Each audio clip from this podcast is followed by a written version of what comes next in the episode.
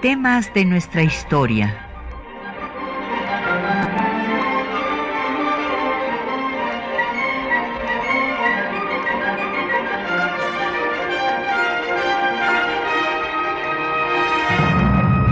Un espacio que difunde el conocimiento del pasado para comprender nuestro presente. Programa a cargo de la maestra Patricia Galeana.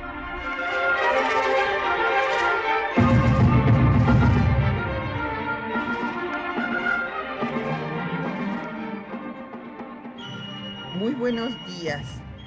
Eh, Pues esta eh, sesión de temas de nuestra historia la vamos a dedicar a eh, pues recordar a las grandes maestras que a lo largo de la historia de México y sobre todo cuando inicia pues esta verdadera revolución cultural que se da cuando las mujeres tienen una educación similar a la de los hombres y que va a haber una explosión de publicaciones, de revistas literarias, unas escritas para mujeres, otras escritas por mujeres, y eh, pues que va a tener un impacto muy importante también en el proceso de la Revolución Mexicana y desde luego en la transformación de las estructuras que buscó el movimiento revolucionario. Y pues eh, vamos a darles eh, en esta ocasión eh, dos ejemplares a nuestros radioescuchas que estén interesados en estos temas. Dos e- ejemplares de la colección que hicimos en el Instituto Nacional de Estudios Históricos de las Revoluciones de México, que lleva el título de Maestras de México. El volumen 1 tiene las biografías de las maestras Rita Cetina, Dolores Correa, Laura Méndez y Rosaura Zapata. Y el volumen 3, que también tenemos a su disposición, tiene las eh, semblanzas biográficas de Juvencia Ramírez, de María Rosales y Ana María Valverde, Guadalupe Quinto y María de la Luz Barrera. Eh, la idea de esta colección es eh, recuperar las eh, diferentes pues vidas y aportaciones que estas maestras hicieron a la educación en México. Así es que llámenos, tenemos como siempre a su disposición los teléfonos en cabina, eh, pues son 55 36 89 89, una alada sin costo 800 505 26 88. Puede también dejarnos un correo de voz 56 23 32 81.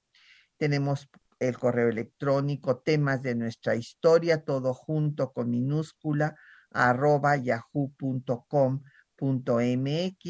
En Twitter estamos en arroba temas historia y en Facebook en el www.facebook.com eh, diagonal temas de nuestra historia UNAM y el programa pues queda, lo puede usted escuchar en línea en el www.radio.unam.mx.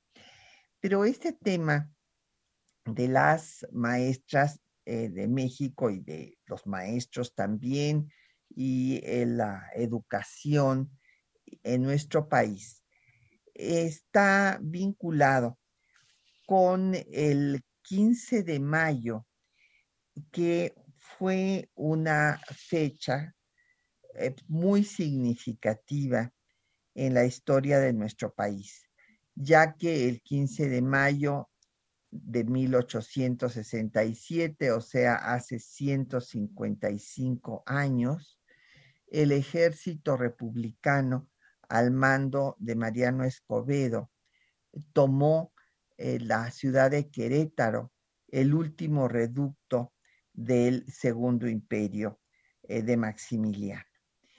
Y esta fecha que fue un tanto minimizada durante la dictadura, en donde se exaltó más la batalla del 2 de abril, cuando el propio Porfirio Díaz tomó Puebla, pues fue eh, el fin eh, del imperio, marcó el fin del imperio.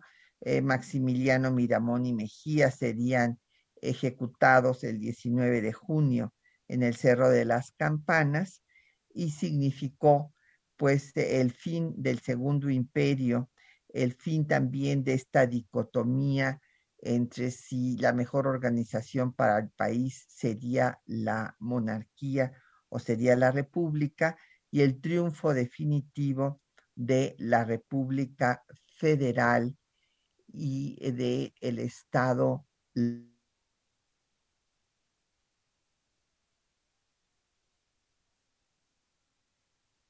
razón en 1917 eh, dos diputados de la 27 legislatura, Benito Ramírez y Enrique Viesca, eh, presentaron la iniciativa para que el 15 de mayo, el día del triunfo de la República, se rindiera homenaje a las y los maestros por ser ellos un factor decisivo para el engrandecimiento de la patria, por lo que había que reconocer su labor.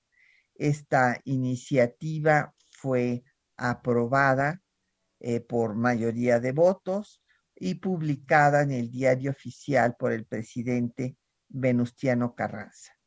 Y la primera celebración del 15 de mayo eh, para rendir homenaje al magisterio se dio en 1918. Entonces, eh, de, de, esa fecha a la actualidad, pues cada 15 de mayo se le rinde homenaje a las y los docentes y a veces pues se olvida cuál es eh, la razón por la cual ese día también es un día de fiesta nacional, que como señalaba yo, es nada menos que el triunfo, el día del triunfo de la República y eh, por la toma de Querétaro.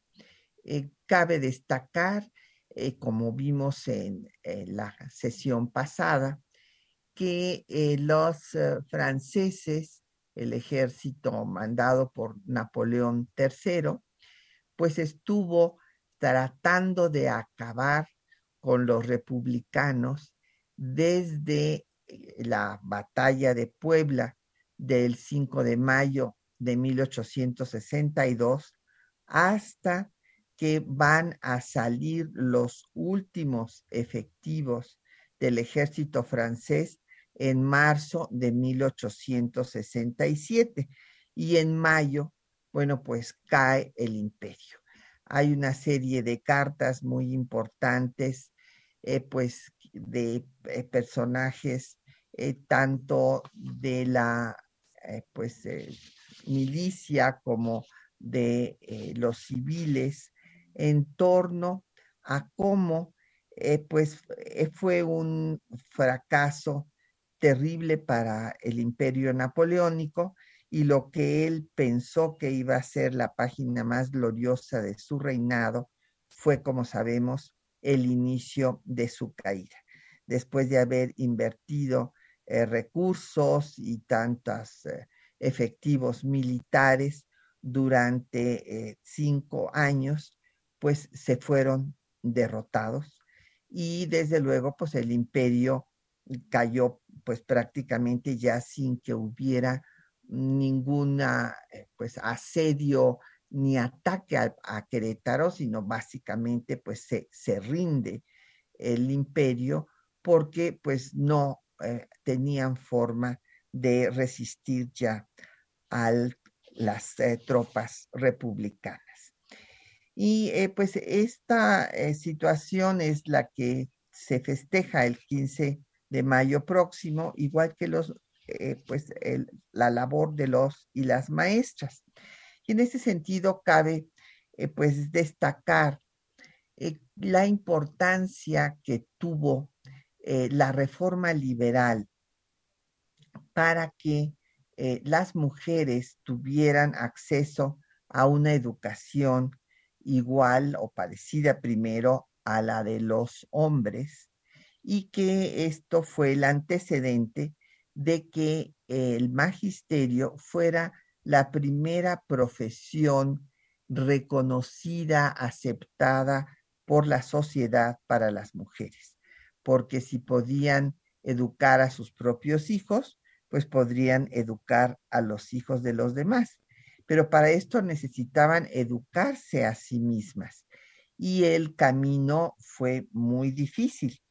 Hay que recordar, por ejemplo, que pues en los pueblos originarios, en, eh, dentro de los mexicas, pues eh, las mujeres eran educadas por sus propias madres, como consta en los Huehuetlatoli, estos consejos de padres y madres a sus hijos que fueron recopilados e interpretados por Fray Bernardino de Sahagún, ya que al Calmecac pues no asistían las mujeres, ahí se eh, formaban los nobles en eh, los conocimientos eh, religiosos y en el Telpochcali pues se formaban para ser guerreros, pero tampoco iban ahí las mujeres. Las, había una serie de profesiones que también tenían los hombres mayoritariamente, pues los, los eh, pues los médicos eh, y eh, las mujeres pues estaban relegadas a las labores domésticas. En la educación virreinal pues va a ser una educación religiosa también para las mujeres y que les limita en su actividad fuera del ámbito doméstico. Hay que recordar que pues la educación religiosa en el siglo XVI eh, pues fue, y de hecho en toda la colonia, una cruzada, una cruzada religiosa y lo que se trataba era de adoctrinar a las culturas indígenas en la religión católica. Hubo ciertamente maestros muy importantes que hicieron una gran obra social como Vasco de Quiroga o Fray Juan de Zumárraga que pretendió formar inclusive sacerdotes indígenas, desde luego nada más a los eh, hombres, y se fundó la Real y Pontificia Universidad de México, que fue la primera que abrió sus puertas, si bien la cédula de la peruana fue anterior. Pero bueno, vamos a hacer una pausa para escuchar un poco de música. Y en esta ocasión vamos a escuchar eh, la música de una compositora mexicana, Guadalupe Olmedo, que fue la primera mujer graduada como compositora del Conservatorio Nacional de Música, que fue fundado justamente por eh, el, periodo del presidente Benito Juárez. Ella fue alumna eh, del compositor Melesio Morales, que después fue su esposo, y vamos a escuchar eh, su cuarteto de cuerdas en la mayor, el cuarteto número cuarto, que fue parte de su examen profesional y que ha sido considerado el primer cuarteto de cuerdas de la música mexicana. Escuchemos.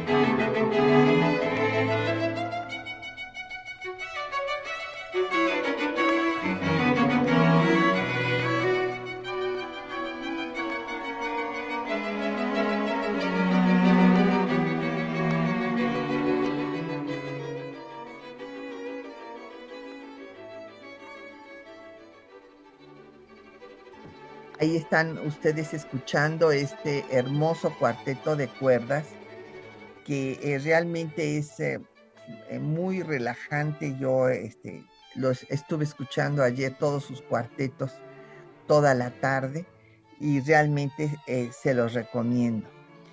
Y bueno, nos ha llegado una pregunta de don Jorge Mora sobre cuál fue el mayor logro de la maestra Rosaura Zapata. Bueno, ella fue la introductora de los jardines de niños en México, o sea, la educación preescolar. Y como veremos, eh, pues más adelante, inclusive en la cápsula donde les hemos seleccionado eh, textos que se relacionan con su vida, con, su obra. Ella estudió eh, los sistemas de Pestalozzi y de Froebel y eh, pues su trabajo fue muy destacado y por ello recibió la medalla Belisario Domínguez Máxima Presea que da el Senado de la República. Estaba yo hablando de cómo pues eh, la educación eh, desde los pueblos originarios pues había limitado a la mujer a los trabajos domésticos y, pues eh, siguen hasta la fecha costumbres que se mantienen en algunas de las zonas rurales de nuestro país. Y cuando nace una niña, entierran el cordón umbilical bajo el fogón, como diciendo que ese es su lugar, y el cordón umbilical del niño, pues lo entierran en el campo. También mencionaba yo, pues sé que en la etapa virreinal, la educación fue realmente una cruzada religiosa y cómo pues primero vinieron eh, los franciscanos, después otras eh, diferentes órdenes religiosas que se dedicaron a la evangelización, o sea, a imponer la religión católica como única a los pueblos originarios. Y también mencioné yo que había maestros muy distinguidos pues que habían hecho una obra social como Vasco de Quiroga en Michoacán y que Fray Juan de Zumárraga quiso en el Colegio de Santiago Tlatelolco eh, formar sacerdotes indígenas, pero las autoridades eclesiásticas no lo permitieron porque consideraron que apenas estaban pues recién incorporados a la religión católica y no podía no podían todavía eh, convertirse en sacerdotes los nobles indígenas que eran los que asistían a este colegio. Se creó la Real y Pontificia Universidad de México, que señalaba yo que abrió sus puertas antes que la del Perú, si bien eh, la ordenanza para la creación de la de Perú es anterior. Y eh, pues después vinieron los jesuitas, que se dedicaron fundamentalmente a la educación superior. Sin embargo, pues vemos que estas eh, instituciones que se iniciaron con gran fuerza en el siglo XVI por el tema religioso, pues después la educación fue eh, un tanto abandonada según el informe que da el virrey Revillagigedo a finales del siglo XVIII. Señala que solo había 10 escuelas para enseñar primeras letras. Con las influencia, la influencia ya de las ideas ilustradas del propio Revillagigedo y cómo estas ideas llegaron a la Nueva España, pues se van a abrir una serie de instituciones educativas. Eh, una de ellas eh, sigue funcionando hasta la fecha, que es el Colegio de las Vizcaínas, que es una institución que se formó únicamente para la educación de las mujeres y que no dependía del clero. Esto fue ya en la segunda mitad del siglo XVIII. También se va a fundar la Academia de San Carlos, la Escuela de Minas. Eh, todo esto, repito, es ya a finales del siglo XVIII. Y también pues tenemos que recordar a grandes intelectuales, maestros que eran eh, jesuitas, por ejemplo, Francisco Javier Alegre, Francisco Javier Clavijero y otros como Benito Díaz de Gamara o José Antonio Alzate, gran científico, por solo dar unos ejemplos. Cabe destacar que la Constitución de Cádiz había establecido, esta Constitución española de 1812, que deberían de abrirse escuelas en todas las poblaciones. Pero como sabemos, pues viene eh, la crisis eh, de eh, la monarquía española en esta disputa de Fernando VII contra su padre Carlos IV. pide Carlos IV la intervención de Napoleón I y este nombra a José Bonaparte y entonces esto desencadenó pues eh, eh, todas las independencias eh, hispanoamericanas.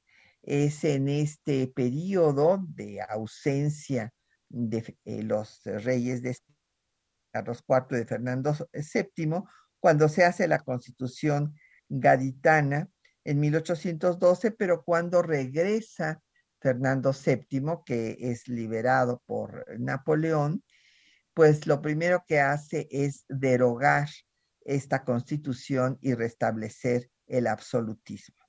Mientras eso pasa en España, aquí en, la etapa independiente se da también eh, una primera constitución, el decreto constitucional para la libertad de la América Mexicana, en donde se destaca la importancia de atender por parte del Estado el tema educativo como un tema central para la construcción de la nueva nación. Una vez consumada la independencia, eh, los masones escoceses van a impulsar a la eh, compañía lancasteriana este sistema que eh, aprovechaba a todas las personas que sabían ya leer y escribir para que ellos enseñaran, se convirtieran a su vez en maestros. Eh, así funcionó pues la primera escuela primaria y de hecho la compañía La Casteriana siguió trabajando en México pues a lo largo del siglo XIX. Tanto los liberales como los propios conservadores estaban conscientes de la importancia de la educación. Lucas Alamán el líder de los conservadores, llegó a afirmar que sin educación no había libertad ni tampoco igualdad política y social posible. Sin embargo, eh, pues la gran diferencia entre los conservadores y los liberales es que los conservadores querían dejar, de hecho, estaban eh, pues eh, con el tema educativo desde su punto de vista resuelto, porque se encargaba de él la Iglesia Católica.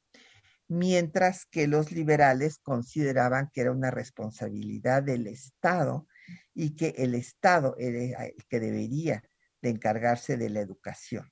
Así en la primera reforma de Valentín Gómez Farías, pues se va a crear la Dirección General de Instrucción Pública, en donde se establece que la enseñanza será libre, se eh, habla de la necesidad de crear escuelas normales, se suprime a la Pontificia Real y Pontificia Universidad porque era un centro de ideas conservadoras contrarias a la reforma liberal y se da la secularización de la educación. Hay eh, una serie de establecimientos importantes que se van a crear de educación superior y, por ejemplo, surge desde entonces la Sociedad de Geografía y Estadística, además desde luego de las escuelas de jurisprudencia, de medicina, la Biblioteca Nacional, un teatro nacional también, Pero eh, como sabemos, pues Valentín Gómez Farías es derrotado por Santana, que va a derogar todo lo hecho por este liberal que representó pues la segunda generación de liberales, porque la primera la encabezó Hidalgo, la segunda Gómez Farías, y será hasta la tercera cuando llegue eh, Juárez, que va a darse otra vez una importancia significativa a la educación por parte del Estado. De hecho, Juárez había hablado desde que era gobernador de Oaxaca de la importancia de la educación en general. Abrió muchas escuelas, eso fue una de sus labores más importantes como gobernador, pero además declaró en particular que debería de haber escuelas para formar a las mujeres, ya que formar a las mujeres era eh, fundamental para la regeneración de la sociedad. Eh, cuando llega Comonfort, eh, pues después del triunfo de la revolución de Ayutla, que acaba con la era santanista, hay un grupo de jovencitas, ocho jovencitas que le piden a Comonfort tener una educación similar a la de los niños que a ellos se les educaba para ser médicos, para ser ingenieros y que ellas querían también tener conocimientos para tener eh, pues tanto matemáticas, historia, geografía. Esto no se pudo hacer porque vino, pues como sabemos, la guerra civil de reforma y después la intervención francesa y el segundo imperio. Así es que se va a hacer hasta el triunfo de la República. Pero vamos a escuchar eh, los textos que les hemos seleccionado para esta mañana, que son las semblanzas de esta gran maestra yucateca Rita Cetina, eh, que fundó el Colegio de la Siempre Viva, así como una revista y un círculo literario, eh, también eh, pues vamos a escuchar la semblanza de Dolores Correa por Laureana Wright y la de eh, las expresiones de la maestra Laura Méndez sobre la importancia de la educación y el reconocimiento que Moisés Sainz, secretario de Educación Pública, hace al trabajo de las maestras rurales. Escuchemos.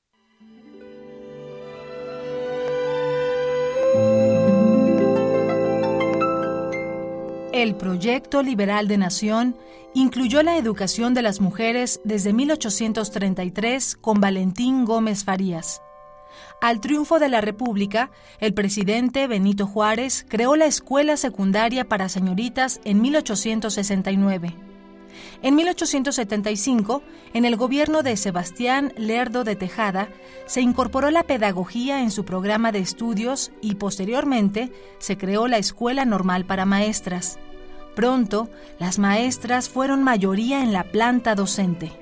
La maestra Rita Cetina fundó en 1870 un colegio laico para mujeres, una sociedad científica y literaria y la revista bajo el nombre de La Siempre Viva en Mérida, Yucatán. En 1904, la profesora Dolores Correa y Zapata rindió un homenaje a su mentora, Rita Cetina, en la revista La Mujer Mexicana. Escuchemos. Aún más que poeta, la señorita Cetina Gutiérrez es acreedora a la admiración y a la gratitud de la patria. Como profesora constante y laboriosa, durante 32 años ha consagrado las energías de su espíritu al noble magisterio. Con toda la constancia, ha cultivado espíritus infantiles, nutriendo con su ciencia y su ternura la inteligencia y el corazón de muchas niñas que ahora son notables profesoras y modelo de yucatecas. Entre las alumnas de la maestra Cetina también destacó Elvia Carrillo Puerto. Por su parte, la maestra Dolores Correa fundó en 1873 el Colegio María, anexo al Instituto Ocampo, en la capital de su estado natal, Tabasco. Fue uno de los primeros y únicos establecimientos particulares que impartían educación laica. En la revista Violetas de la Náhuac, Laureana Wright publicó una semblanza biográfica de la profesora tabasqueña, como lo hacía en cada número, de las mujeres destacadas de México. La señorita Correa y Zapata ha hecho del profesorado un verdadero sacerdocio al que consagra todo su tiempo y toda su inteligencia, derramando a raudales las luces de la instrucción. Sus clases orales son verdaderas cátedras filosóficas, racionalistas, moralizadoras y lógicas que alcanzan las alturas de la moderna ilustración. Mientras en la escuela trabaja por el adelanto de la niñez con sus lecciones, en la prensa trabaja por el adelanto de la sociedad a fin de que proteja la educación. La maestra Laura Méndez de Cuenca fue directora e inspectora de instrucción primaria durante 42 años. En 1904, la maestra Méndez escribió que la educación es la base del desarrollo social y de la formación del patriotismo. Escuchemos. La escuela se asienta sobre la base del progreso individual como premisa del progreso colectivo, sobre el cimiento de la responsabilidad individual como antecedente de la responsabilidad común. Una de las mayores preocupaciones de la maestra Méndez fue el afrancesamiento de ayer y el americanizamiento de hoy en la instrucción mexicana. Al respecto, escribió, Los libros de texto de la escuela nos enteran de que hubo un Napoleón, un Bolívar, un Washington. Nos dan biografías de artistas y poetas y militares de todo el mundo, pero poco o nada de lo nuestro. Repletos de desprecio por lo nacional y de admiración por lo exótico, nos apresuramos a olvidar nuestra lengua, a transformar nuestras costumbres, asimilándonos las de otros, por más que éstas sean malas y nos cueste inmenso trabajo la asimilación. Para lograr los ideales de la Revolución Mexicana, la educación tuvo un lugar prioritario. Fue así como se emprendieron las campañas de alfabetización, en donde las maestras rurales tuvieron un papel central en todas las comunidades. Escuchemos lo expresado por el secretario de Educación, Moisés Sáenz, respecto a las maestras rurales en 1928. La maestra rural tiene una vida muy ocupada. Enseñar a leer, escribir y contar sería un juego de niños comparado con lo que esta maestra tiene que hacer en nuestra pequeña escuela rural. Se tiene por supuesto que la maestra trabaje seis horas diarias, cuatro durante el día con los niños y dos en la noche con los adultos. Pero atender a los niños y a sus hermanos mayores en la escuela no es todo. Esta maestra abre su pequeña biblioteca rural articulada con la escuela, llena por la gente los cuestionarios, vacuna a la gente y le da algún consejo médico que esté a su alcance. ¿Habéis oído alguna vez que la escuela sea el centro de la comunidad y la maestra una trabajadora social real?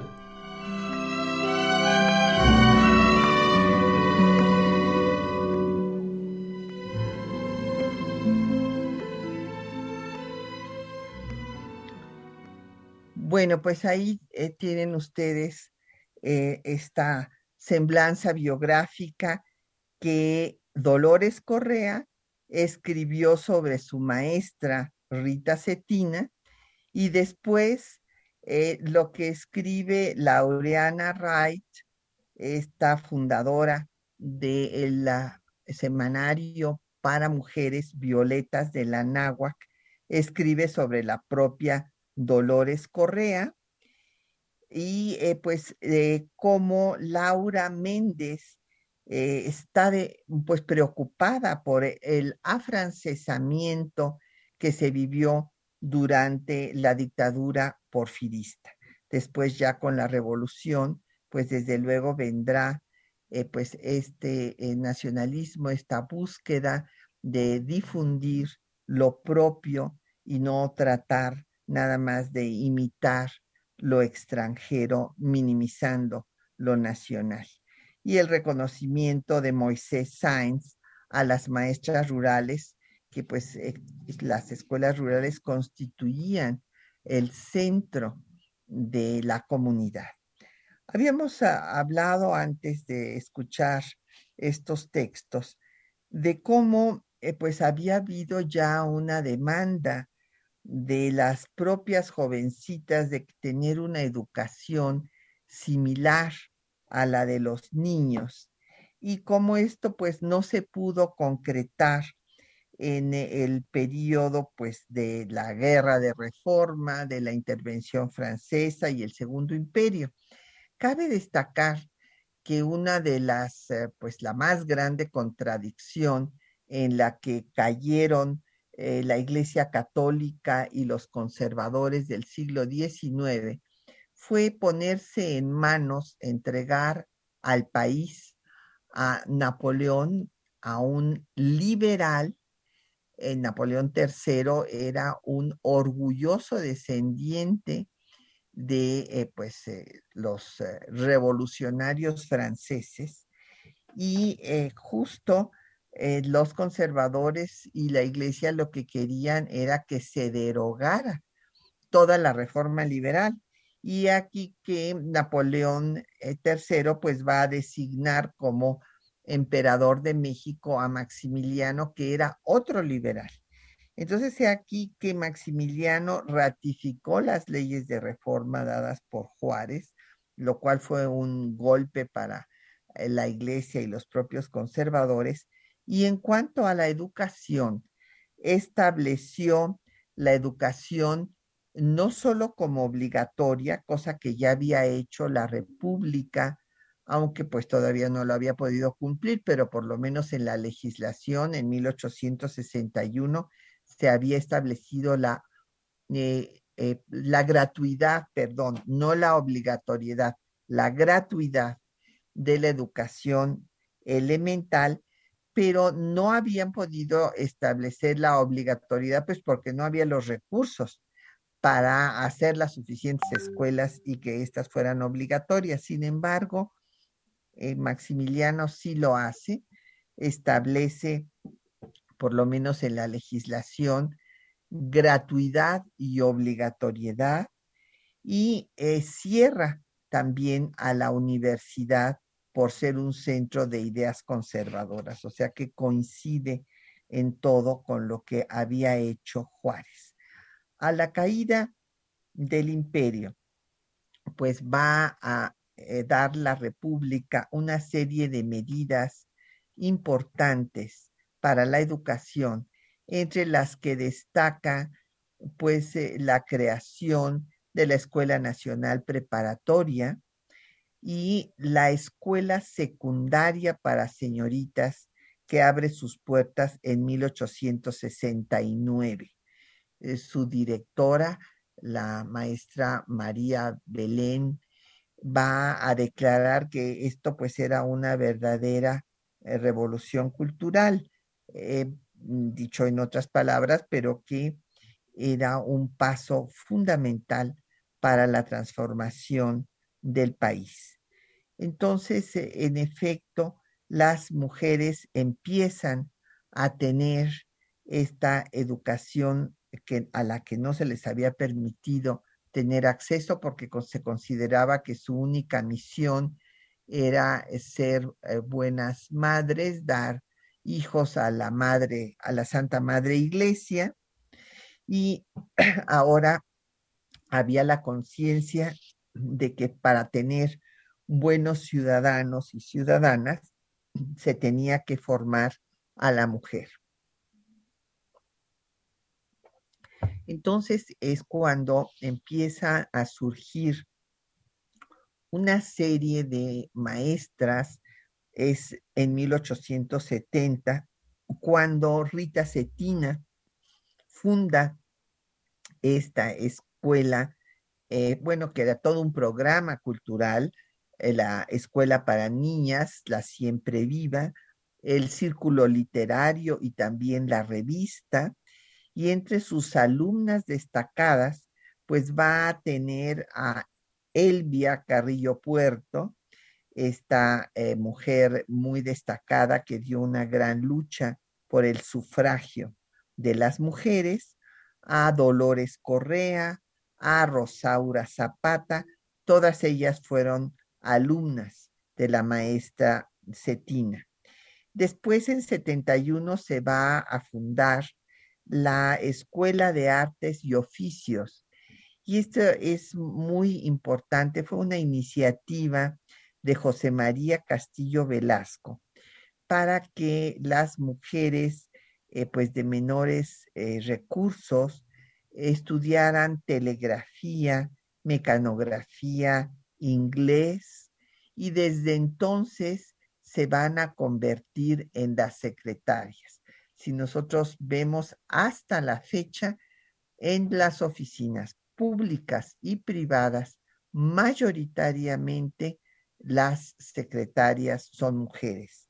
Eh, los secretarios, inclusive hasta se les da un rango superior, son los secretarios particulares o cosas por el estilo, pero esta eh, profesión también que será aceptada por la sociedad va a ser muy importante para las mujeres de menores recursos.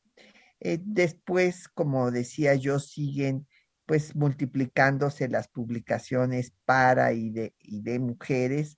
Concepción Jimeno funda el álbum eh, de la mujer, Laureana Wright, como ya habíamos mencionado, Las Violetas de la Náhuac, y en 1875, durante el gobierno de Sebastián Lerdo de Tejada, como ya lo habíamos dicho en el texto de la cápsula, se va a incorporar la pedagogía a la escuela secundaria para señoritas.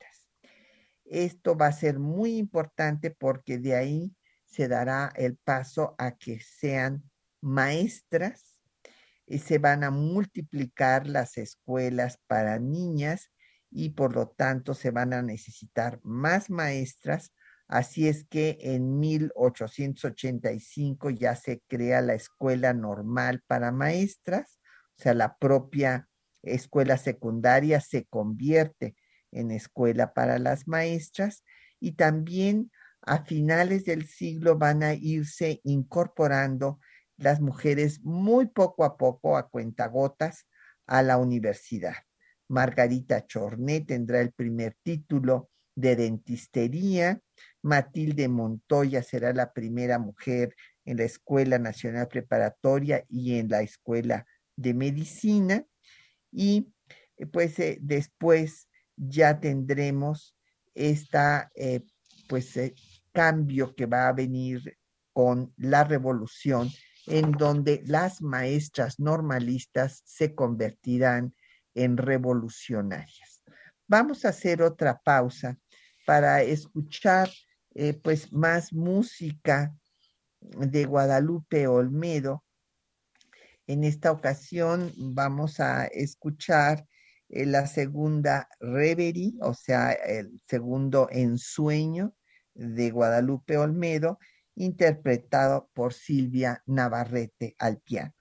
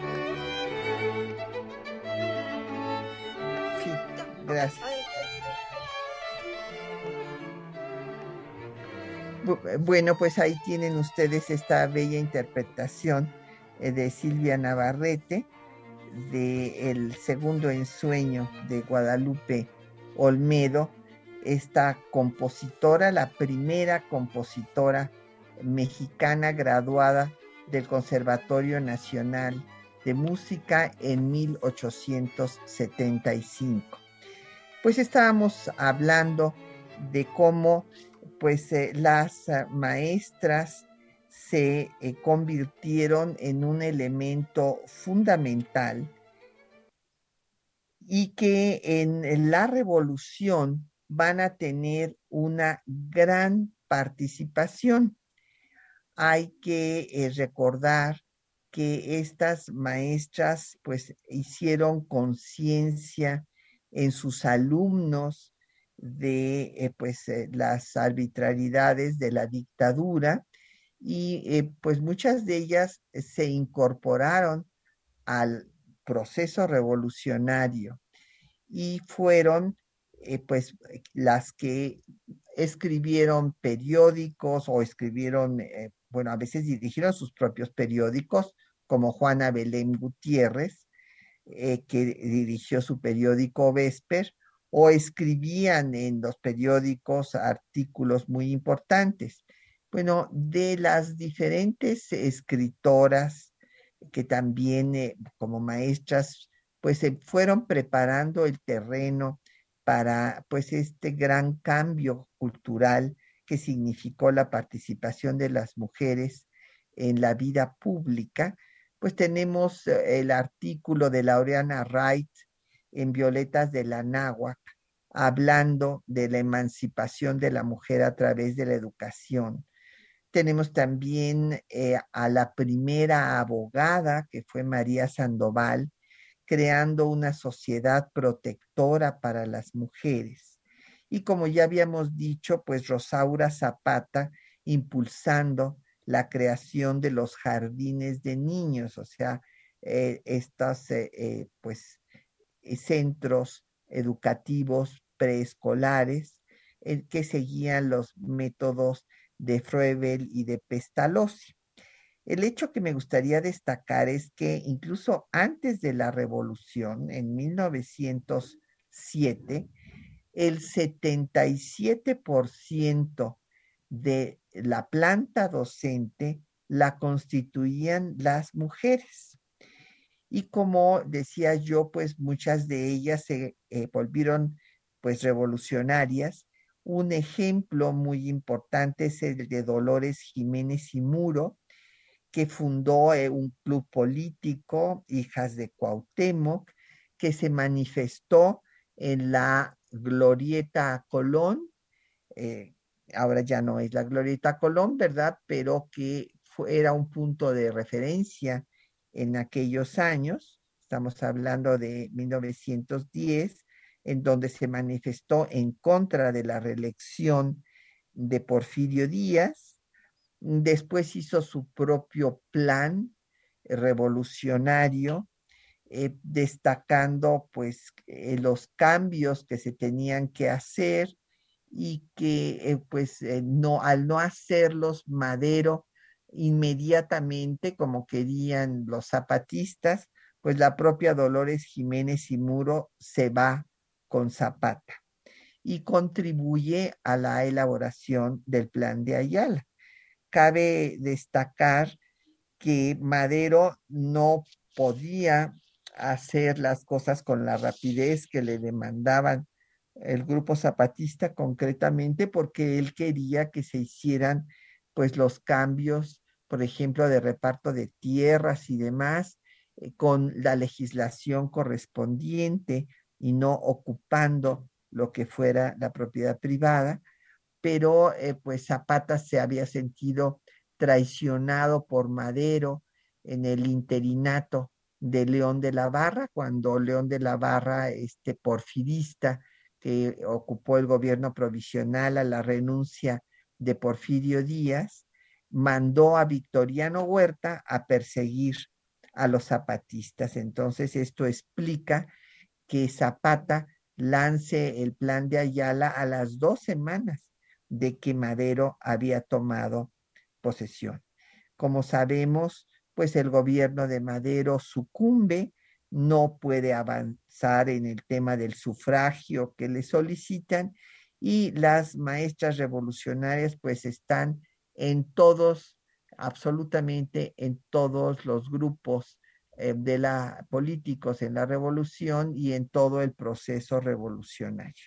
Tenemos, por ejemplo, con Carranza a Hermila Galindo, que era maestra de taquimecanografía, esta otra profesión, la de taquimecanógrafas que había surgido con la Escuela de Artes y Oficios y que fue una gran sufragista y la que redactó eh, la doctrina Carranza. La doctrina Carranza, las ideas fueron de Carranza eh, sobre la política exterior para enfrentarse a la doctrina Monroe de Estados Unidos, pero fue la maestra Emilia Galindo la que hizo un libro recogiendo todas estas ideas de Carranza.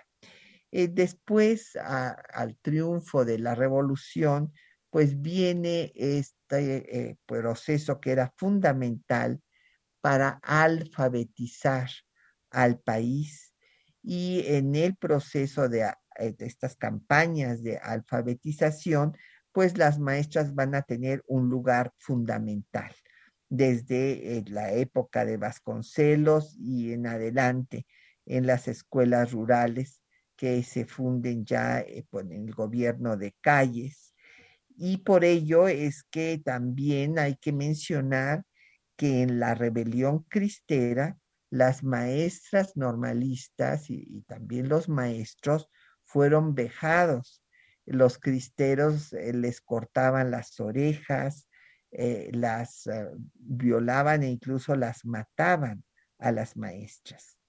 después, pues vino la educación socialista, donde las maestras tuvieron otra vez un papel central y como ya sabemos, pues hasta la fecha, la mayor parte de la planta docente en general es mayoritariamente de mujeres.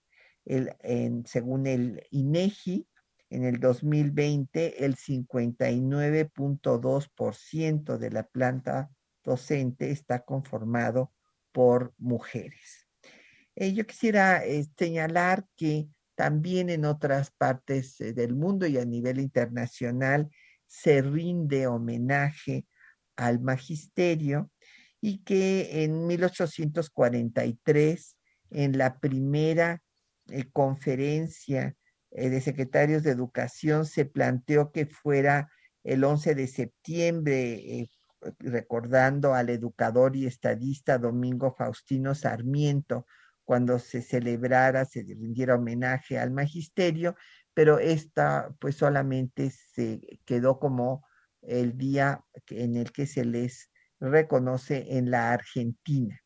Después, en 1994, la UNESCO planteó que el 5 de octubre fuera el Día Mundial de los Docentes, pero bueno, pues en nuestro país sigue siendo el 15 de mayo. Y bueno, pues antes de despedirnos tenemos que dar los nombres y las gracias de todas sus llamadas. Eh, tenemos a eh, Lourdes Serna, que pues habla de la importancia ciertamente del magisterio y de reconocer el trabajo de las maestras y que en dónde se pueden conocer más datos. Bueno, pues en esta colección que estamos obsequiando esta mañana las maestras de México. A José Hernández le damos las gracias por sus comentarios sobre el programa. Lucy González, maestra jubilada, nuestro reconocimiento, maestra. Y quiero decirle que el libro está a su disposición, pero lamentablemente solo se puede recoger de lunes a viernes. Ojalá que pueda usted venir por su ejemplar. Y también, pues, eh, le agradecemos su llamada a Guadalupe Ortigosa, que hace un reconocimiento a las maestras rurales. Y nos da mucho gusto que nos esté escuchando Lucía Betancourt allá en Colombia. Les mandamos nuestro saludo muy cariñoso, igual que eh, para todas las compañeras de la Embajada de México en Colombia. Y bueno, pues eh, para concluir, quisiéramos desde luego hacer nuestro reconocimiento para quienes nos ayudan a hacer posible el programa. Las voces de la cápsula fueron de María Sandoval y Juan Stack. En el control de audio estuvo Socorro Montes, en la producción Quetzalín Becerril y en los teléfonos Lucero Rocha. nos despedimos de ustedes eh, deseándoles un magnífico fin de semana. Eh, ya saben que eh, pues el podcast queda también a su disposición por si por alguna razón no pudieron escuchar el programa completo y nos vemos, pues nos escuchamos más bien dentro de ocho días.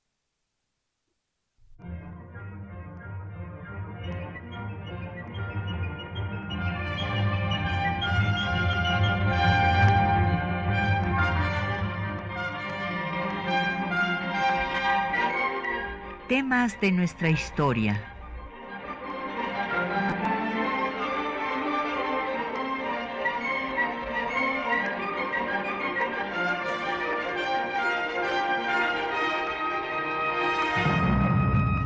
Espacio que difunde el conocimiento del pasado para comprender nuestro presente.